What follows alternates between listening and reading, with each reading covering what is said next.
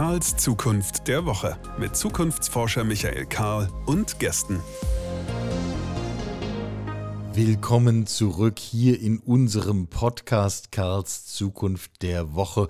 Und wenn ihr diese Folge immer noch hört, auch noch hört, in unserer Intensiv-Podcast-Woche mit einer Ausgabe an jedem Tag, dann ist euch möglicherweise tatsächlich nicht zu helfen und ihr interessiert euch wirklich für die Themen von Zukunft. Michael Karl ist mein Name, Zukunftsforscher mein Beruf und zumindest mir geht es genauso. Ich will das wirklich wissen. Und was für ein Glück, dass es dieses Format gibt, dass wir einzelnen Fragen tatsächlich nachgehen können. Stichwort einzelnen Fragen. Herbst 2021. Ein Begriff geht durch digitale Welten. Das Metaversum. Was um Himmels willen kann das sein? Auf einmal gab es Gerüchte, Facebook würde ein Metaversum bauen und dafür allein in Europa 10.000 Entwickler einstellen. Benennt sich dann auch noch um in Meta und aber was ist das eigentlich? Ein Metaversum. Kurz bevor Facebook bekannt gab, dass äh, sich der Mutterkonzern dieses Unternehmens umbenennen wird in Meta, haben wir hierzu eine Folge aufgenommen. Ich habe dazu Chris Köntop eingeladen.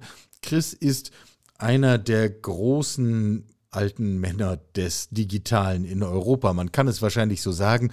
Er hat mir selber gesagt, ich bin 1987 ins Internet gegangen und seither war ich eigentlich nicht offline, arbeitet bis heute irgendwo an der Schnittstelle zwischen Software und Hardware. Und mit ihm habe ich darüber nachgedacht, was ist das eigentlich? Oder präziser, was wird das eigentlich, dieses Metaversum? Wir haben dann diese Folge veröffentlicht an einem Donnerstag morgens um fünf. Wir veröffentlichen immer donnerstags morgens um fünf. Am Nachmittag desselben Tages hat Facebook bekannt gegeben, wir benennen uns um in Meta. Manchmal muss man auch einfach Glück haben mit dem Timing. Also, alles, was ihr wissen müsst zum Thema Metaversum in einem Podcast, nämlich genau diesem, das Gespräch mit Chris Köntop in voller Länge und voller Schönheit, genau jetzt hier. Was ist denn jetzt dieses Metaversum? Ist das so eine Art Zoom-Konferenz in 3D und dann brauche ich doch eine Brille oder vielleicht nicht? Oder habe ich jetzt alles falsch verstanden? Das ist als erster Startwert schon gar, gar nicht mal schlecht, aber man muss dann natürlich weiterdenken. Wenn jemand 10.000 Leute einstellt und die Löhne zahlt Lohnnebenkosten zahlt und Arbeitsplätze ausstattet für Softwareentwickler, dann landet man schnell bei irgendwelchen einstelligen Milliardenbeträgen, wenn ich mich gerade im Kopf nicht verrechnet habe. Ja, also jedenfalls Und natürlich ein paar Jahre muss da irgendwas bei rumkommen. Also hat das Ganze offensichtlich auch eine ausgeprägte wirtschaftliche Komponente. Ja. Aber lass uns einfach vorne anfangen. ja. Ich meine, wenn man mit dem Begriff anfängt, der kommt irgendwo aus der Ecke von Neil Stevenson. Mhm. Aber das ist Sci-Fi. Okay. Ähm, und wenn man, wir reden ja über Wirtschaft und wirtschaftliche Interessen, wenn man das erste Mal guckt, dann sieht man so 2019 den Begriff verwendet werden von einem Menschen namens Matthew Wall auf Twitter Mhm. in so Aufschrieben und meistens im Kontext von Epic und Fortnite oder Roblox oder, oder Minecraft zum Beispiel, also Computerspiel. also Umgebung. wir reden über Spiele. ja. Wir reden über Spiele ursprünglich Ja. ähm, und zwar speziell über Spiele, die nicht mehr zum Spielen verwendet werden, sondern wo Leute in dem Spiel was anderes machen. Okay. Also wenn du dir Fortnite anguckst, das ist eigentlich Ja. Battle Royale. Ja. Da hast du halt einen Haufen Leute, die werden in der Arena gesperrt und dann müssen sie sich gegenseitig abschießen. Und Ja. wer als letzter steht, hat gewonnen. Relativ schlichte Angelegenheit eigentlich. Ja, aber es gibt halt Leute, die machen mit Fortnite andere Sachen und die Fortnite-Leute, die Betreiber bei Epic, äh, die machen dann auch Elemente in das Spiel, die damit nicht mehr unbedingt was zu tun haben. Kannst da auch Musik machen oder rumtanzen. Äh, äh, tanzen. du hast ähm, Emotes, also Bewegungen, die du mit deinem Avatar machen kannst, die du zusammensetzen kannst. Und manche Leute haben, fanden das interessanter, als sich gegenseitig abzuballern und haben dann da Dinge getan. Roblox ist ähm, eine Programmierplattform für Kinder, mit der sie Computerspiele machen können. Das heißt, Mhm. da sitzen Leute und anstatt zu spielen, machen sie Spiele. Also klicken sich die zusammen und ähm, äh, bauen da Sachen. Und Minecraft, äh, das Original Minecraft, das Java Minecraft, ist ein sehr interessanter Fall, weil das Spiel halt, wenn du dir das anguckst, unglaublich schlecht ist. Das hat keine Handlung. Es hat, ähm, also schlecht in Anführungszeichen natürlich. Ja. Äh, ja. Es hat äh, sehr beschränkte Grafik. Es läuft auf dem letzten Kartoffelcomputer. Mhm. Ähm, es ist in Java geschrieben, das ist äh, nicht der Gipfel der Effizienz, wenn es um Computerspiele geht. Ja. Aber es ist, so wie Java gestaltet ist, natürlich dekompilierbar und deswegen sehr zugänglich. Und deswegen ist es die heftigste Modding-Plattform der Welt. Ähm, weil sowohl der Server als auch der Client komplett zerfetzt worden sind, in Einzelteile zerlegt, Einzelteile ausgetauscht, wieder zusammengebaut. Und das heißt, es gibt eine riesige Community von Leuten drumherum, die aus Minecraft Sachen bauen. Bessere Grafik. Wir bauen uns eine Spielwelt zusammen. Um die Spielwelt zusammenzubauen, müssen wir programmieren lernen. Ähm, ja, das ist eine, eine einzige Java-Programmierer-Zuchtanstalt natürlich auch. Ähm, ja. Und Spieleprogrammierer-Zuchtanstalt. Ja. ja, so, aber jetzt zurück zum, zum Metaversum. Also, der Begriff Ball hat kommt irgendwie aus hm? dieser ganzen Spielewelt. Das heißt, ja. das ist irgendwie, ich springe in eine Spielwelt. Ja. Die deutsche Sprache ist da so beschränkt. Aber also, ich springe in ein Universum, das aus einem Spiel erwachsen ist. Und dann, ab dann muss ich nirgendwo mehr hin, sondern kann da alles machen. Ist das das Metaversum? Hm. Also erstmal beobachtest du, da sind Leute, die machen mit dem Spiel etwas, das nicht das Spiel ist. Ja? ja? Und dann hat Ball sich das angeguckt und hat erstens gesehen, da machen Leute etwas mit dem Spiel, das nicht das Spiel ist und verdienen damit Geld. Also waren also Leute dabei, die haben in Fortnite Konzerte gegeben. Ja. Ja, das heißt, die haben den Sound, also professionelle Musiker, die haben den Sound von ihrem Zeugs da eingespielt. Mhm. Ähm, und dazu dann halt statt einer Bühnen-Live-Show eine ähm, Fortnite-Live-Show abgezogen. Dazu haben sie sich dann selbst auch noch Avatare maßschneidern lassen und in das Spiel hochgeladen, dass sie dann auch so ausgesehen haben, wie sie, wie sie aussehen oder wie sie aussehen wollten in diesem Fall, weil ja. diese Beschränkung fällt ja auch weg. Und ähm, wann immer das passiert, hast du das wie früher bei Second Life. Mhm. Ähm, hey, da sind Leute irgendwie online und das ist irgendwie 3D und jetzt haben wir auch eine simulierte Welt und da müssen wir, das ist die Zukunft, ja, das ist das Internet auf dem Internet in irgendeiner Art und Weise. Äh, er hat das dann ein bisschen systematischer ausgearbeitet, hat insbesondere gezeigt, wie Epic das Interesse an Fortnite als Spiel aufrechterhält, indem sie quasi das Spiel alle drei bis sechs Monate neu erfinden. Das ist rein technisch neue Assets, das sieht anders aus. Also neue 3D-Gegenstände. Es ist auch ähm, Regeländerungen oder Erweiterungen. Also es gibt mhm. neue Spielmodi mhm. dazu ähm, und neue Möglichkeiten, was zu machen. Und es ist vor allen Dingen dann immer auch ein interaktiver Aspekt, der es Leuten äh, ermöglicht, selbst Dinge im Spiel zu tun, die nicht das Spiel sind, sondern mehr so Acting. Ähm, und dann natürlich hast du immer noch VIPs, für die dann womöglich noch extra Code geschrieben wird, die dann große Events da drin machen in irgendeiner Art und Weise. Und ähm, das ist alles proprietär. Er nimmt nun mhm. die Idee und sagt, wenn wir das verallgemeinern und wie bei HTML standardisieren würden, dann hätten wir eine Art Markt für 3D-Assets und für Plattformen und was damit darauf möglich ist. Wir könnten die sogar verbinden, also eine Art Internet äh, von 3D-Plattformen bauen oder Virtual Reality-Plattformen, das fast dasselbe ist. Aber da müssen wir auch gleich noch drüber reden. Ja. Ähm, dann könnte man auch die Assets, die man erworben hat, in irgendeiner Form mitnehmen und man könnte. Also das Schwert, sich, den ja, Hut, die, die, das Aussehen, genau, die, ja. die, Sonderfähigkeit, ich kann einen besonderen Sprung machen oder einen besonderen Move ja. oder äh, was auch immer diese Assets sind. Ich versuche mal das möglichst einfach reden, damit wir das mhm. auch wirklich verstehen, was wir, hier, was wir hier besprechen. Ähm, okay, also wir haben eine und ich müsste auch noch mich bewegen können, also von einer ja. virtuellen Welt, von einem Anbieter, ja. in eine andere virtuelle Welt von einem anderen Anbieter rüber, in Anführungszeichen, gehen können. Ja. Also wie immer ich mich fortbewege, aber dann bin ich halt da. Und hinter den Kulissen bedeutet das aber, dass ich mit Mal nicht mehr bei Epic und Fortnite bin, sondern in, was weiß ich, was Facebook sich dann ausgedacht hat.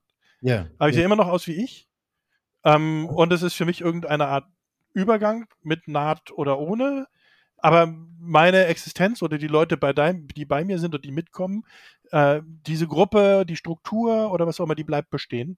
Das heißt also, ich habe eine Plattform, auf die begebe ich mich, weil ich dieses Spiel gerne spiele, weil ich da interagieren kann und auf eine Weise, dass mir das Vergnügen bereitet. Mhm. Ähm, ich kann mir da auch ein Schwert kaufen und damit habe ich das tollste Schwert meiner ganzen Gegend. Das finde ich super.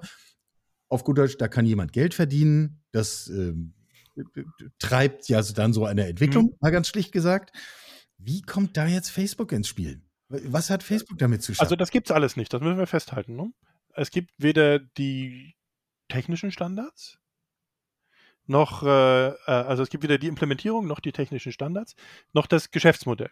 Wenn man sich das, das äh, Canavian-Modell anguckt, so marktreife Modelle, dann sind Mhm. wir hier in der chaotischen Phase. Es geht erstmal überhaupt darum, ein Geschäftsmodell und ein Modus operandi zu definieren, so wie ganz frühes Internet. Wie man aus dieser ganzen Geschichte überhaupt Geld raus extrahieren kann. Ja. Schau, schau dir an, ich bin ein Mensch, ich kann vielleicht 60 Jahre lang lesen, also so aktiv Ja. Bücher konsumieren. Und Ja. wenn ich mich anstrenge, schaffe ich ein Buch die Woche sinnvoll zu lesen. Ich kann schneller, aber dann ist das mir so überfliegen. Ähm, und ich kann das nicht jede Woche. Ich schaffe vielleicht 40 Bücher im Jahr. Wenn ich Ja. das wirklich tun würde und 60 Jahre lang wirklich das intensiv tun würde, 2400 Bücher mal 30, 40 Euro, wir müssen ja Inflation über die 60 Jahre mitrechnen. Ja. das ist das, das ist das, äh, die Monetarisierung eines Lesenden Ja. in einer Autorengemeinschaft oder einem Buchmarkt. Ja. Ich kann das mit, mit AAA-Spielen machen, so diese dicken Titel, äh, die veröffentlicht werden, aber die kommen auch nicht so oft raus. Und die haben auch meistens eine ziemlich lange Spielzeit. Und auch wenn ich 60, 80 Euro für einen AAA-Titel bei der Erscheinung rausgebe, dann spiele ich vielleicht vier von denen, so der Level Assassin's Creed oder so, Ja. äh, durch im Jahr. Oder sechs. Aber das Nimm wieder 60 Jahre an, dann kannst du dem einen gewissen Wert beimessen. Ja. Ähm, äh, gut, Ähm, also jetzt wir gibt's was anderes. Bei, Kann man viel mehr Geld machen. Genau, bei, bei digitalen Mhm. Spielen habe ich offensichtlich noch nicht genug Wege, tatsächlich Geld zu verdienen als Anbieter. Aber ja, du hast tierisch viel Wege, Geld zu verdienen. Aber dafür muss der Spieler erstmal das Spiel kaufen, deswegen gibst du es ihm auch umsonst.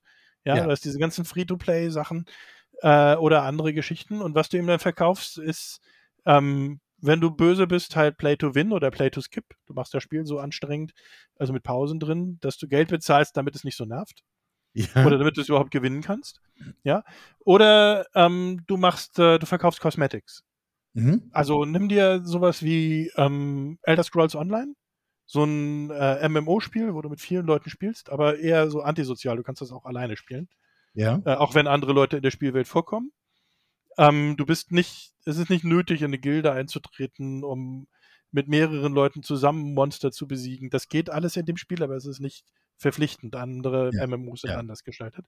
Ja, und ein großer Teil von äh, Elder Scrolls Online ist, äh, du kannst, du kannst irgendwann Häuser kaufen, du bekommst sie sogar relativ günstig. Aber damit du sie einrichten kannst, musst du dir Assets kaufen. Also Dinge, Ja. die du dir da an die Wand hängen kannst und andere Geschichten. Ähm, äh, 3D-Modelle von Sachen halt. Ja. Ja. Die kriegst du nicht mit Spielgeld, die kriegst du im Wesentlichen nur mit Echtgeld. Ja.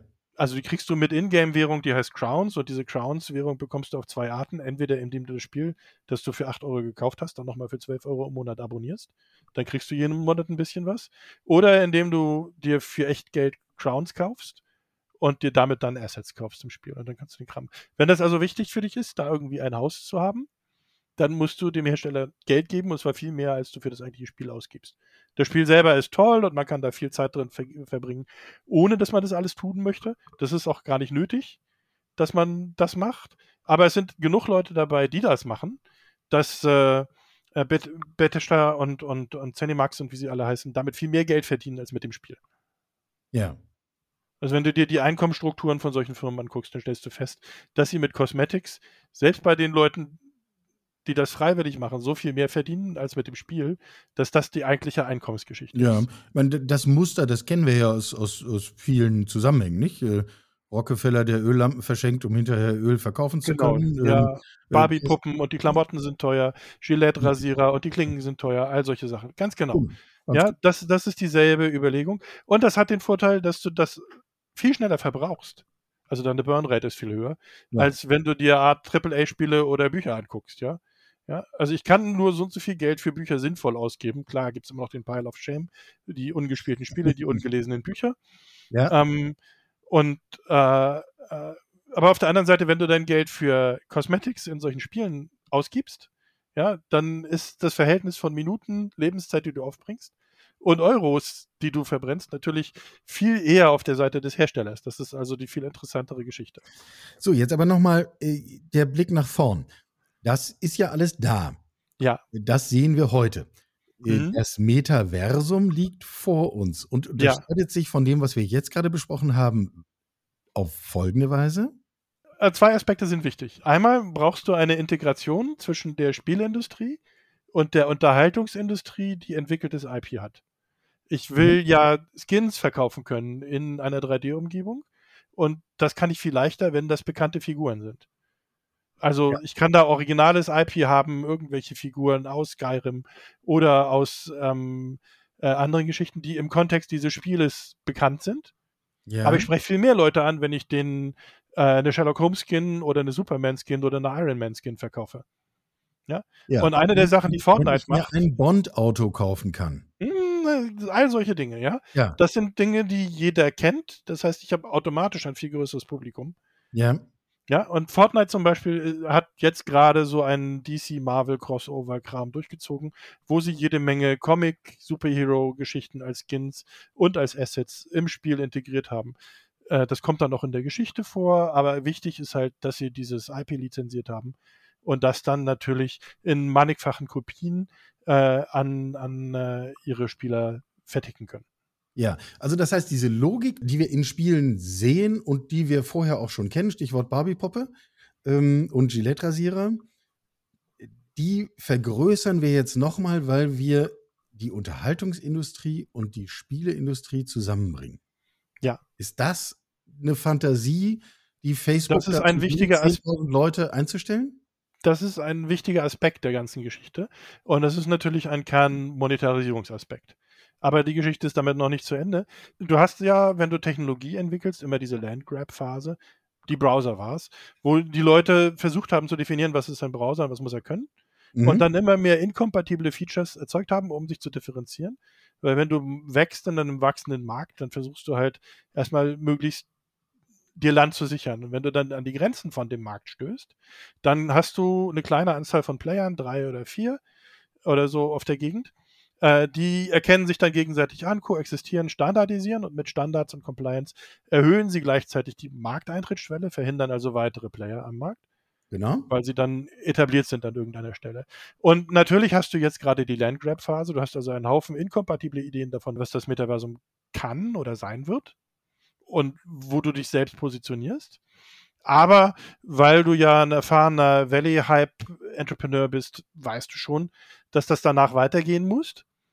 Und das heißt, es gibt schon den Gedanken, dass es an irgendeiner Stelle einmal Interoperationen und Standards geben wird, wo man dann bridgen muss zwischen den verschiedenen Technologien, Implementierungen und Teilwelten, die du da baust. Ja, Dafür ja. ist es zwar viel zu früh, die Standard gibt es noch nicht, aber die Idee, dass es einmal so sein wird, ist natürlich bei den Leuten, die sowas planen, schon fest da. Und der Gedanke Metaversum enthält auch die Idee, dass es Standards für Interoperationen in 3D-Spielwelten gibt. Und ich sage jetzt ja. absichtlich nicht VR oder Augmented Reality oder sowas, weil natürlich für die meisten Leute das viel zu aufwendig ist, aus der realen Welt in ein Spiel zu wechseln. Das heißt, ein wichtiger Aspekt des Konsums muss sein, dass es casual ist. Und dass es in irgendeiner Art und Weise in deinem normalen Tagesablauf stattfindet.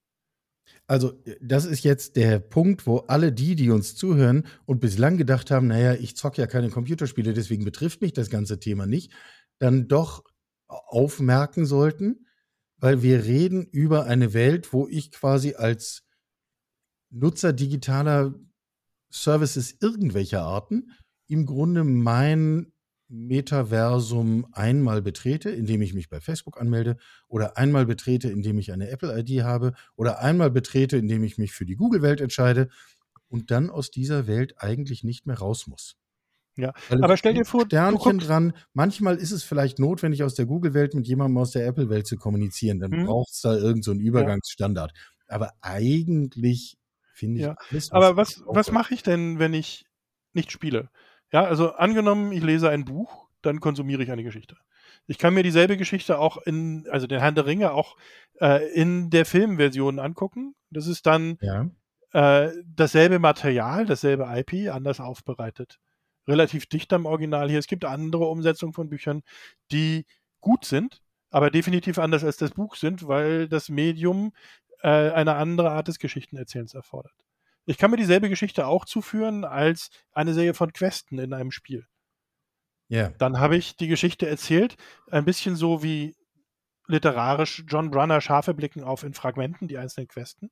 Wenn ich die in meiner Reihenfolge mit Unterbrechungen oder Teilauslassungen durchspiele, dann setzt sich aus diesen Fragmenten trotzdem im Hintergrund eine Geschichte, eine Erzählung zusammen.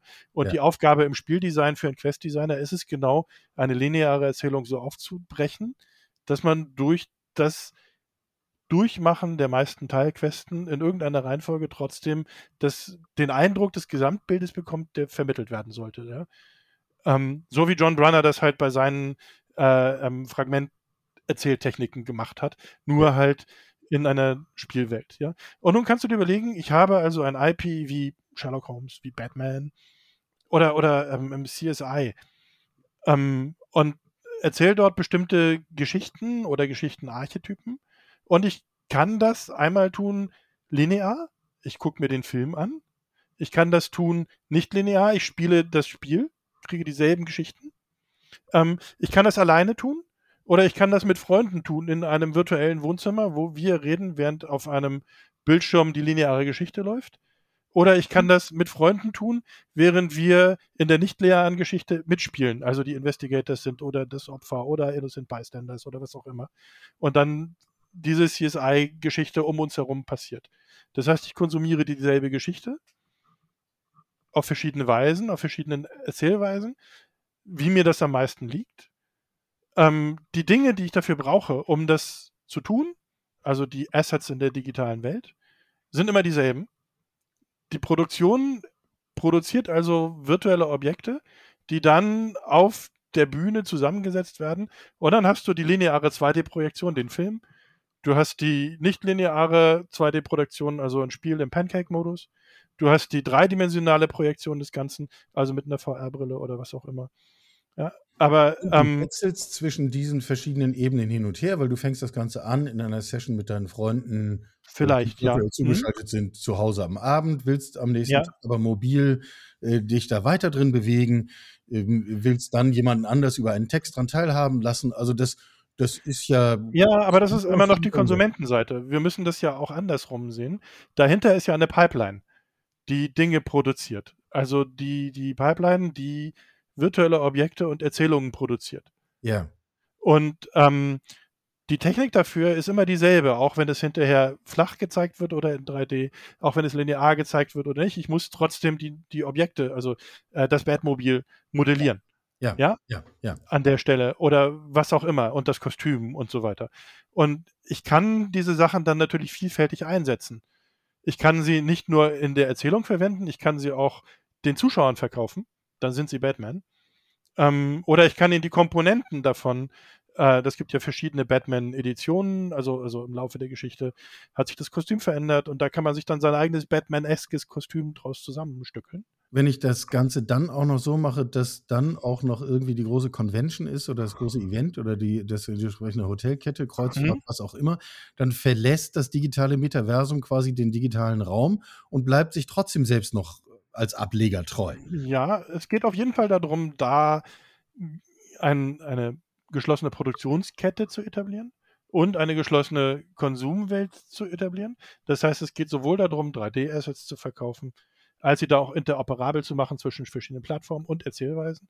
Es geht auch darum, den riesigen Schatz an Film-IP, den es gibt, und die Erzähltechnik, die du mit 3D-Modellen in Videospielen hast und der Technik dahinter, äh, zugänglich zu machen. Epic hat ja nicht nur Videospiele wie Fortnite, sie haben vor allen Dingen auch eine Engine, die Unreal Engine, die auch Grafik rendert und die viel mehr macht, Objekte bewegt, Physik simuliert und all solche Sachen. Und wenn du Filme geguckt hast, die aktuell auf Disney Plus laufen, zum Beispiel diese, diese ganzen, äh, äh, die allerletzten ganzen Star Wars Geschichten, ja, die ja. sind, da ist der Hintergrund komplett aus der Unreal Engine. Ja, das heißt eine Spielengine, die dir deine Filmwelt agiert und die Schauspieler stehen dann halt ähm, äh, vor Greenscreens rum. Und alles, was du siehst, ist eigentlich eine Game Engine. Das ist Ingame-Grafik. Das ist der Film in 4K. Das heißt, selbst wenn ich ins Kino gehe und mir den neuesten Star Wars-Film anschaue. Dann guckst du Unreal Engine. Ja, dieselbe Unreal Engine, die auf deiner Karre läuft, nur mit mehr Hardware. Genau, und dann, dann, dann habe ich im Grunde nur einen Ausspielweg von dem Metaversum, was eigentlich schon dahinter ja. in Vorbereitung sich Ja. befindet. Und was du dann im Spiel siehst, dass du auf deinem Computer spielst, ist im Prinzip Dasselbe. eine Low-Poly-Version von demselben Asset, das im Film vorgekommen ist. Ja, das Raumschiff Ja. hat da natürlich nicht, ist nicht auf einer Maschine gerendert worden, sondern auf 100 und hat deswegen eine höhere Qualität. Aber wenn du eine Low-Poly-Version von demselben Asset äh, schnell generieren kannst, dasselbe Raumschiff, downscaled für deinen kleineren Computer, Ja, ja, klar. äh, rennt dann halt im Spiel, das du auf deiner Karre spielst, zu Hause. und das und wenn du das noch weiter runterskalierst, kannst du es auch auf dein Handy tun. Ja, und das ist heute schon auf der Produktionsseite, also sowohl technologisch wie erzählerisch, ähm, kreativ, schon so angelegt, dass ich das damit machen kann. Ja, in den Anfängen. Ja. In den Anfängen. Also Okay. Teile Ja. davon, wie gesagt, wenn du dir wieder Canavian-Modell anguckst, Chaotic, wir versuchen überhaupt mal festzustellen, was die Regeln sind von, von dieser Tech, Ja. mit der wir da rumspielen. Und an einigen Stellen ist es einen Schritt weiter auf komplex. Das heißt, wir haben schon mal sowas wie ein, eine, ein Geschäftsmodell und die Anfänge einer, einer Geldextraktionspipeline, die damit einhergeht. Also wir wissen schon, was Werte sind und wie wir sie herstellen. Ähm, und dieser Teil der digitalen Produktion im Studioumfeld existiert, den muss man jetzt noch runterskalieren. Und wenn man den gar demokratisiert, äh, dann äh, kann das auch mein Sohn machen. Und Ja. ähm, damit selbst das benutzen, um seine eigenen Geschichten zu erzählen.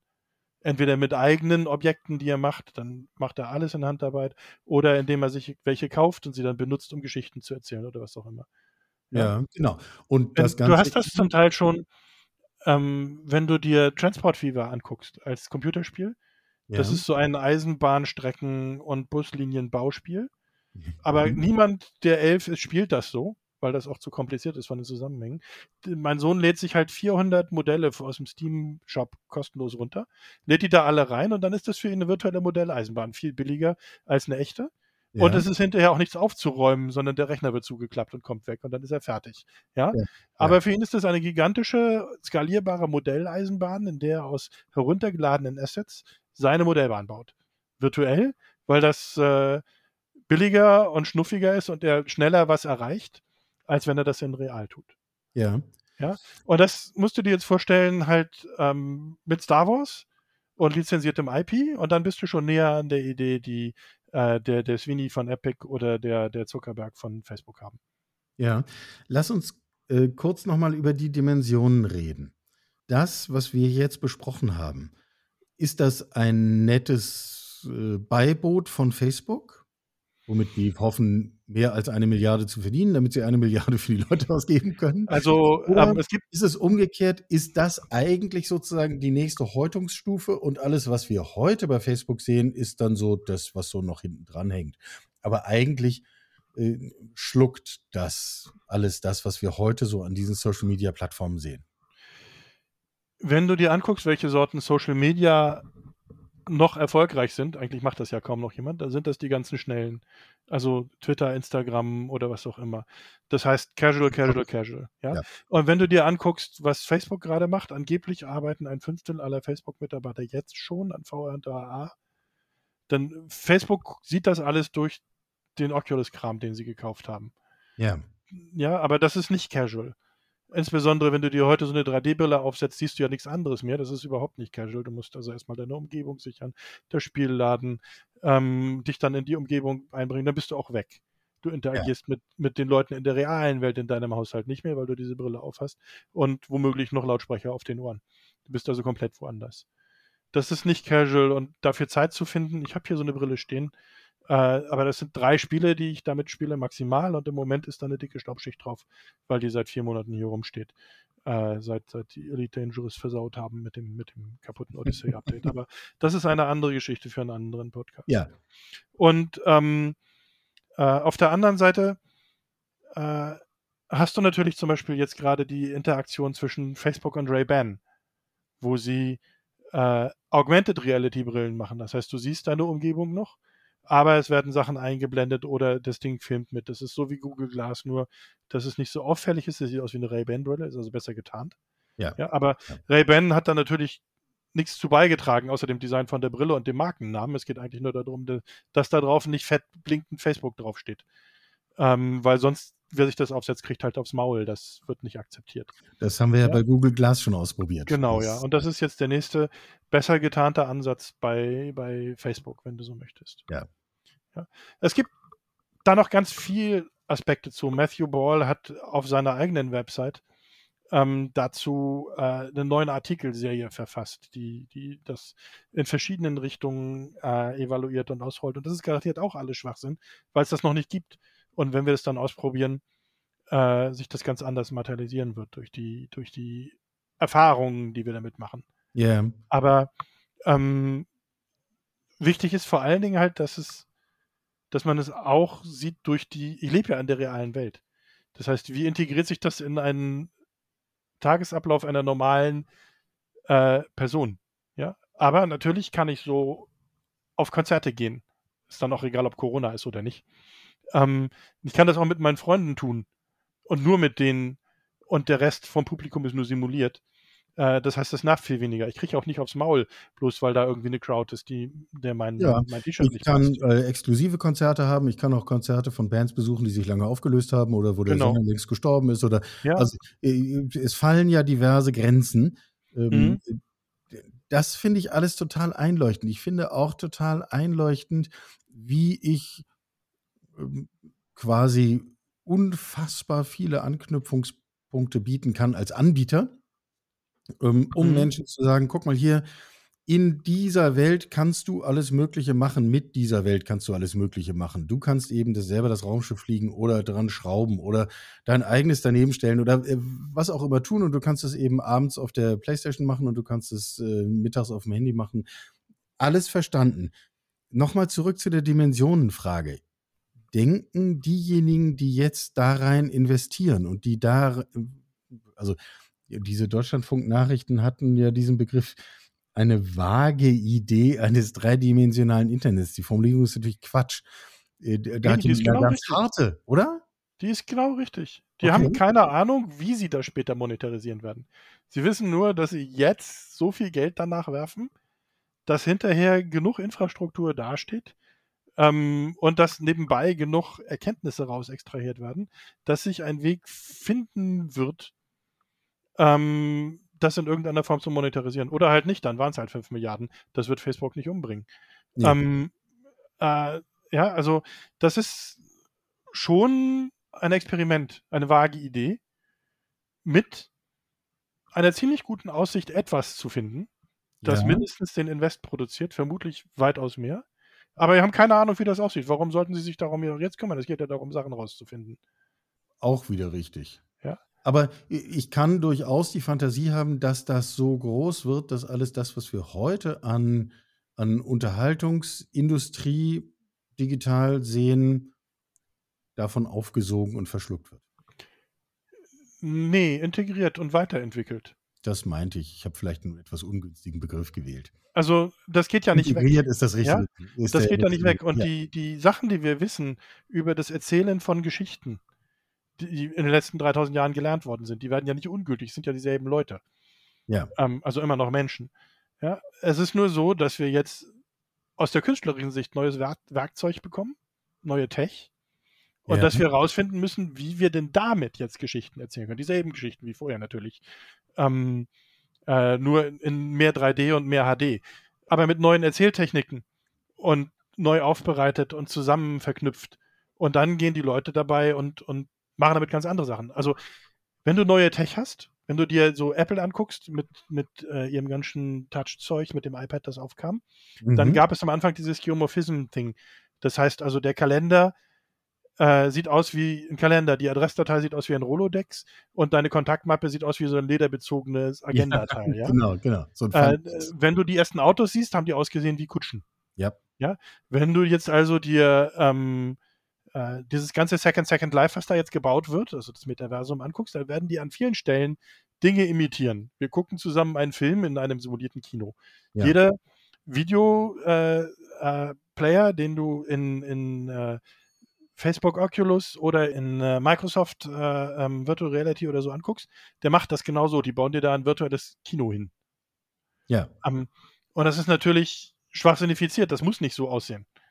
Aber das ist das, was du am Anfang hast, das Übertragen von realweltlichen Dingen in einen Virtual Twin, einen, einen virtuellen Zwilling. Ja, da bietest du Anknüpfungspunkte, da bietest du genau. Verständnismöglichkeiten, da bietest ja. du den Leuten irgendwie einen Raum, wo du sagst, ja, da kennst du dich ein bisschen aus, da, da findest du dich zurecht, da weißt du, das ist ein Kino, da setzt du dich auf den Stuhl vorne und läuft Ja, Film. ja. Und dann wird es an irgendeiner Stelle diesen, diesen äh, Farbe-Einschaltmoment geben, ja, wo du einen, einen äh, äh, Schwarz-Weiß-Film hast und nach dem halben Film kommt plötzlich die Farbe. Oder den, diesen Tonfilm-Moment, wo du einen, einen Stummfilm hast und nach einem halben Film kommt plötzlich und der sagt was. Ja, ja, also wird garantiert dann irgendwie, wir sitzen in diesem virtuellen Kino sitzen und dann zerreißt die Leinwand und die Charaktere treten raus und interagieren mit mir. Oder sowas. Ja, sowas wird passieren. Und ähm, äh, das ist der Moment, an dem dann äh, die Kunst sich die neue Technik zu eigen gemacht hat und neue Erzählformen findet an ja. der ganzen Geschichte. Ähm, aber das ist natürlich noch nicht so oder in der Diskussion, die du jetzt liest in Deutschlandfunk ja. und anderswo über diesen ganzen Kram, das ist eh nicht so und in Deutschland schon gar nicht, weil die Diskussion schon alleine über Videospiel als Erzähltechnik und Kunstform komplett unterentwickelt ist. Das ist äh, da musst ja. du dir sowas angucken wie auf YouTube NoClip oder andere Geschichten, die das als künstlerischen Prozess und als technischen Prozess begleiten und verstehen und auch vermitteln und dir dann erzählen, worum es da eigentlich geht. Und das müssen wir dann, das brauchst du, um in der Lage sein, über ein Metaversum überhaupt reden zu können. Und äh, das ist jetzt die Steilvorlage für einen Folgepodcast, den wir miteinander aufnehmen, wo wir einmal sozusagen die Basics von Spielwelten miteinander durchdeklinieren müssen. Man muss vielleicht an dieser Stelle auch den geneigten HörerInnen dazu sagen, dass du von außen, nämlich aus den Niederlanden, auf Deutschland guckst. Ich glaube, es ist eine Idee davon entstanden, was dieses Metaversum ist und was daran hängt. Dass das nicht vollständig ist, wissen wir, dass das auch noch nicht fertig ist, weil es liegt ja vor uns, wissen wir auch. Aber wir müssen ja anfangen, diesen Begriffen irgendeine Bedeutung beizumessen, damit wir sie überhaupt verwenden können. Da sind wir hoffentlich heute einen großen Schritt weitergekommen. Chris, ich danke dir sehr, sehr, sehr. Ich habe wahnsinnig viel gelernt und vielleicht ein, zwei Menschen außer mir auch noch haben eine Chance ja. drauf. Und äh, dann haben wir doch schon was gekonnt. Danke. Wie sagt man, thanks for having me. Und ja, also. ähm, ja ich hoffe, es hat Spaß gemacht. Also zwei, zwei zumindest und allen weiteren wünschen wir es auch. Danke dir. Alles klar. Sie hörten Karls Zukunft der Woche, ein Podcast aus dem Karl Institute for Human Future.